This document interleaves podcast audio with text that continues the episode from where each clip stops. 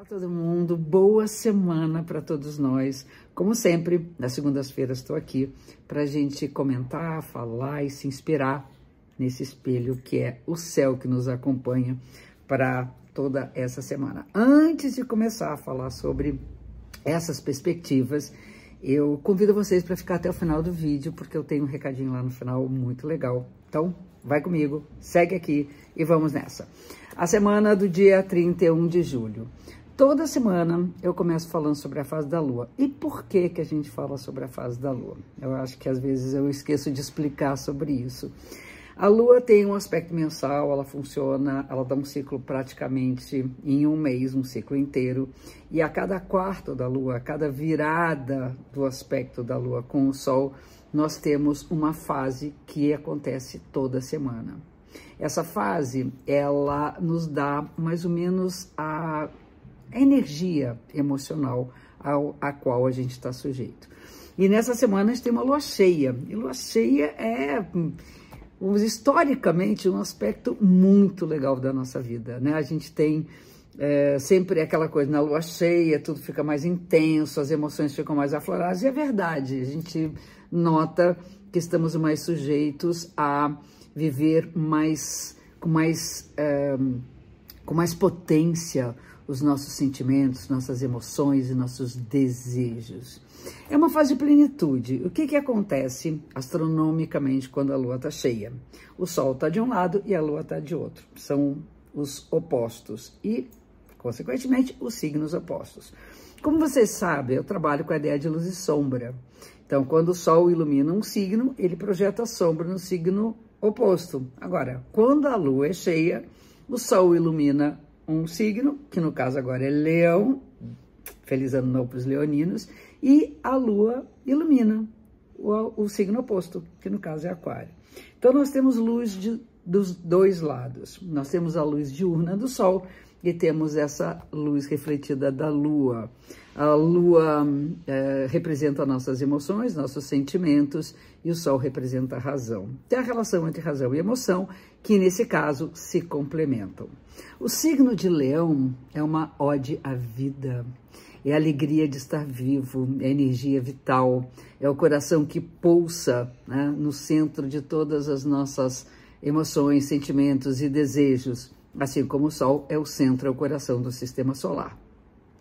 E falando em coração, olha que interessante, né? O coração bombeia o sangue para todos né, os cantinhos do nosso organismo, do nosso corpo, através das artérias e veias. E aquário é exatamente esse sistema venal de distribuição de energia, de força. O sol tem a força atrativa e aquário tem a força da irradiação, da radiação, de, da irradiação, da, da, dessa potência de levar para todos os cantos do mundo o calor e a luz representada pelo signo de Leão. Eu comento sempre que aí, no caso, por exemplo, sendo leonino, aquilo que em nós é leonino, é como uma chama que eu trago e que aí eu ilumino né, a, a vida, o desejo, a emoção de todos que eu posso alcançar. E isso vai se propagando, vai se irradiando infinitamente de forma a atingir toda a humanidade. O Leão fala da consciência da nossa própria força individual, de podermos ser uh, aqueles que dirigem a sua própria vida, uh, ter o comando da nossa energia, da nossa força de vontade. Enquanto que Aquário é você pensar na força coletiva. Juntos podemos ser grandes, imensos. Aquário significa tudo aquilo que eu posso fazer em conjunto que não dá para fazer sozinho. E o leão é tudo aquilo que eu faço sozinho e que eu não fico pedindo para os outros para fazerem por mim.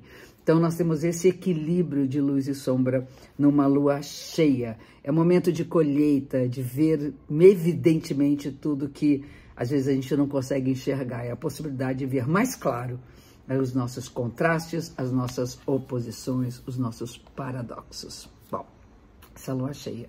Agora vamos para os aspectos da semana.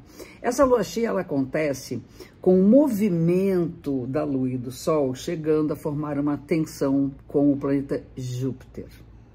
Ao mesmo tempo, na terça-feira, que vai valer para a semana inteira, Marte, que tem também um uma energia calorosa, semelhante ao Sol, semelhante a Leão, está formando um aspecto harmonioso com Júpiter. Então, Júpiter está na parada, Júpiter entrou em cena nessa semana.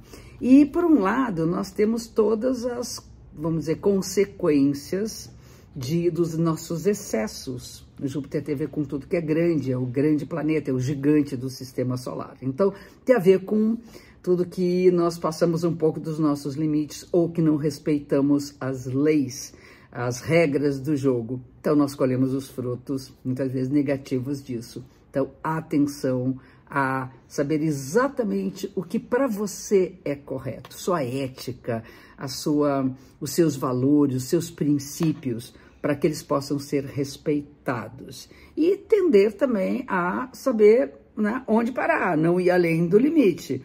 Então a gente pode ir um pouquinho mais, mas não tanto, para também não ficar transbordando uma energia e desperdiçando uma energia que vai ser muito importante para outras coisas. Por outro lado, esse aspecto favorável do Marte com Júpiter significa que, se eu respeitar as leis, eu vou ter foco. Foco para poder chegar exatamente onde eu imagino que eu possa chegar. É muito legal, por exemplo, para quem está com disposição ou tem vontade de se exercitar, de testar o seu, a sua potência física, desde que respeite os limites, para começar uma atividade física, por exemplo. Outra característica legal de Júpiter é a parte intelectual, é a vontade que a gente tem de aumentar a cultura, o conhecimento, saber mais das coisas. Então é legal ir para um show, é legal ir ler um livro, é legal assistir um, um bom filme, conversar com as pessoas sobre aquilo que você quer compreender, assistir aulas, fazer cursos, desde que respeite seus limites. Não dá para fazer tudo, porque senão vai ser energia jogada fora. Na terça-feira, tem um outro aspecto, que é o último da semana, que é o Mercúrio em oposição com o Saturno. Isso significa o seguinte: muito cuidado com aquilo que a gente fala e com a interpretação daquilo que a gente ouve. Saturno é exatamente o que eu estava falando. Saturno é a consciência do nosso limite e da responsabilidade por aquilo que nós fazemos. No caso, por aquilo que nós falamos, pelas opiniões que nós emitimos.